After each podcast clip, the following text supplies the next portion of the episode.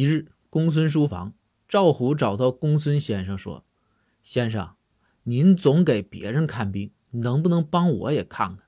我这最近呐，总是提不起精神。”公孙看看赵虎都没号脉，就跟赵虎说：“虎啊，你以后啊，听我的，多运动，不要买饮料喝，不能喝啤酒，也不能喝红酒，白酒更不要喝了，多喝白开水。”出门啊，别开车，别打车，多坐公交或者啊步行啊，不要在外面吃饭啊，尽量吃素，少吃肉类，特别是海鲜。